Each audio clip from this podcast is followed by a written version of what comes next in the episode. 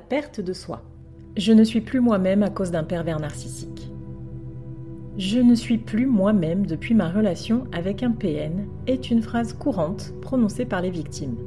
Si être soi-même est parfois difficile, sentir la perte de soi, avoir l'impression de ne plus être la même personne qu'avant est parallèlement dévastateur. L'emprise de la perversion sur la psyché humaine est telle que les victimes de pervers narcissiques laissent sur leur chemin un peu plus chaque jour une partie d'elles-mêmes. Poussées au-delà de leurs limites, elles se heurtent, s'éloignent et se perdent. Cette réflexion est tirée d'un article du site internet www.pervers-narcissique.com, dirigé par Pascal Cauder, psychanalyste et psychologue clinicien, co-auteur de l'ouvrage de référence La manipulation affective dans le couple, faire face à un pervers narcissique.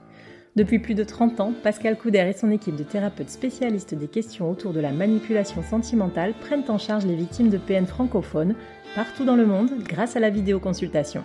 Rendez-vous sur pervers-narcissique.com pour accéder gratuitement à une multitude de ressources précieuses. D'où vient le sentiment de perte de soi? Pour les victimes de pervers narcissiques, le quotidien est bien souvent dévastateur et destructeur. Elles vivent sans relâche les attaques psychologiques et parfois physiques du manipulateur. Les reproches fusent, les discours s'aiguisent. Le doute est semé au milieu d'un champ sans fin de culpabilité, d'humiliation, de négation de l'autre. Les victimes des pervers manipulateurs sont projetées dans un cercle de toxicité tel qu'elles sont persécutées et projetées jusqu'à l'anéantissement, la perte de soi. En somme, on pourrait imaginer ce processus comme un puzzle dont les pièces seraient éparpillées et rendues introuvables, loin de la boîte d'origine la déperdition de soi des victimes du pervers narcissique est enclenchée. Les mois, parfois les années d'humiliation et de reproches causent un chamboulement de ces morceaux de puzzle, créant souvent une angoisse immense chez la personne manipulée par le pervers. Les paroles et les actes du manipulateur font fonction de souffles de fumée toxique, dispersant, détruisant ou masquant les fragments identitaires de sa proie. La confusion et le doute prennent place, allant parfois jusqu'à la dépersonnalisation. La question des limites individuelles. Reprenons l'image du puzzle. Chaque pièce correspond à une sphère de vous-même. Votre physique, votre psychique, vos émotions, votre sociabilité, votre spiritualité et bien plus encore. La quantité et la diversité des composants sont des données aussi variables qu'il existe d'individus sur Terre. En somme, ces pièces du puzzle sont propres à chacun. Si elles permettent de se connaître, ses goûts, ses centres d'intérêt, etc., elles se modifient au fil des expériences de la vie. Prenez maintenant le cadre du puzzle. C'est votre portail, la clôture de ce qui vous définit par nature. Vous en êtes le gardien, et c'est ce que nous pouvons appeler les limites. Ces barrières protectrices sont en réalité comme un filtre servant à l'individu à déterminer ce qui est acceptable. Elles contiennent l'identité de chacun. C'est ce qui permet aussi, notamment, de protéger ses valeurs et ses convictions et de ne pas se faire hacker le système qui nous est propre. En ce sens, les limites sont un pilier clair, déterminé et déterminant dans la constitution de la personne et dans l'orientation de sa vie. Ces garde-fous sont aussi la frontière du respect dans la relation à autrui, puisqu'en définissant l'humain, ils définissent aussi la nature de ses rapports interpersonnels. La transgression des limites. Si le cadre à ne pas dépasser que nous nous fixons assure notre cohésion psychique, que se passe-t-il lorsque sa fonction protectrice est mise à mal et que l'on ne se reconnaît plus? La brèche que le pervers narcissique élargit. La victime de peine est bien souvent lumineuse, généreuse, tournée vers les autres, empathique. Mais son ouverture aux autres est malheureusement le signe d'un cadre en déséquilibre. Le besoin d'être apprécié révèle en général une faille narcissique, véritable aimant à PN et point d'entrée de son invasion pernicieuse et destructrice. Avec sa pathologie ancrée, le prédateur sentimental est doté d'une immense faculté de lecture des blessures psychiques des autres. Ses capacités de stratège manipulateur et affabulateur sont dignes des plus grands prestidigitateurs. Lentement, patiemment, il envoûte ses victimes, les persuadant qu'elles ont rencontré le prince charmant avant de dévoiler le vampire. En effet, le pervers narcissique considère l'autre non pas comme une personne, mais comme sa chose. Son psychisme pathologique le déshumanise au point d'user de techniques manipulatoires et de violence morale pour torturer sa victime, jusqu'à faire sauter toutes les barrières mentales de celle-ci, qui ne saura même plus qui elle est vraiment. De l'envahissement d'identité à la perte de soi. La garde de la victime baisse et le chevalier masqué, le pervers polymorphe, pénètre la forteresse. Le cadre permettant d'atteindre le puzzle est donc perméable. On pourrait aussi comparer le pervers narcissique à un hacker professionnel qui se joue des failles et des entrées du système informatique pour installer un virus de type cheval de Troie et détruire la carte mère. Sans limite pour protéger le royaume, l'intrus déambule et sème la confusion partout où il passe. Le pervers narcissique installe le doute et l'instabilité. Il mélange, perd, casse les pièces du puzzle interne.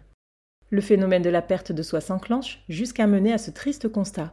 Je ne suis plus la même personne qu'avant. Le pervers narcissique, comme nous l'avons évoqué, transgresse les règles simples du respect des limites de la personne. Il s'engouffre dans les failles de ses victimes et se sert de ses fragilités pour faire preuve d'une irrépressible cruauté envers elles par ses propos et ses actes déroutants. Entre confusion et reprogrammation perverse. Les pièces du puzzle qui constituent l'intégrité de la victime viennent à manquer ou sont parfois remplacées par de nouveaux composants, aussi faux que toxiques. La victime du pervers narcissique se surprend à admettre l'intolérable, à adopter des points de vue opposés à ses anciennes valeurs. Elle ne sait plus qui elle est. Elle ne se sent plus la même, comme si son âme avait été corrompue. On retrouve par exemple parmi ces pièces les émotions. Les victimes sont confrontées à la manipulation de leurs ressentis. Les limites émotionnelles sont détruites, créant ainsi une confusion totale, provoquant une dissonance cognitive. Ces frontières protègent notamment l'estime de soi et par conséquent les croyances, les choix ou encore l'intimité. Les manipulations du pervers narcissique sont telles qu'elles créent un écart entre ce que sa victime était et ce qu'il lui fait entendre.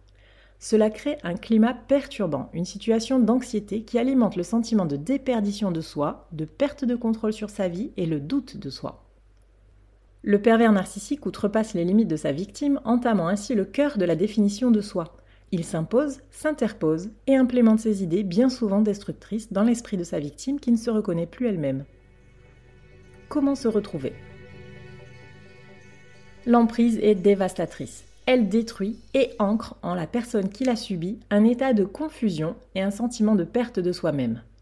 Le pervers narcissique détruit l'identité de sa victime en outrepassant ses limites afin de mieux la manipuler. Il a tantôt brûlé, tantôt jeté un jet d'encre opaque sur ce qui constitue ce qu'elle est, au point qu'elle ne sait plus qui elle est vraiment. Mais si, après une expérience aussi traumatisante qu'une relation avec un pervers narcissique, on ne redevient jamais exactement la même personne, on peut se reconstruire et parfois même se retrouver plus fort qu'avant. Voici quelques pistes à explorer afin de renouer avec sa nature profonde. 1. Se recentrer. Se concentrer sur soi, sur ses besoins, ses sentiments. 2. S'écouter. Savoir où l'on se situe, identifier certaines limites, déterminer ce qui crée du confort ou du stress, s'appuyer sur ses forces personnelles. 3. Se respecter. Apprendre ou réapprendre prend du temps et tout apprentissage demande de la pratique. Commencez dès que vous vous sentez prêt en gardant en tête que ce n'est pas une course mais un processus. Respectez votre temporalité pour évoluer à votre rythme. 4. Se réhabiliter. S'accorder le droit d'exister, d'avoir des opinions, des besoins, des valeurs, de poser ses limites. 5. Se faire confiance. La seule personne qui peut vous connaître profondément est et restera vous-même. Vous êtes la meilleure personne pour prendre des décisions, penser à vous et pour vous. 6. S'entourer de personnes ressources.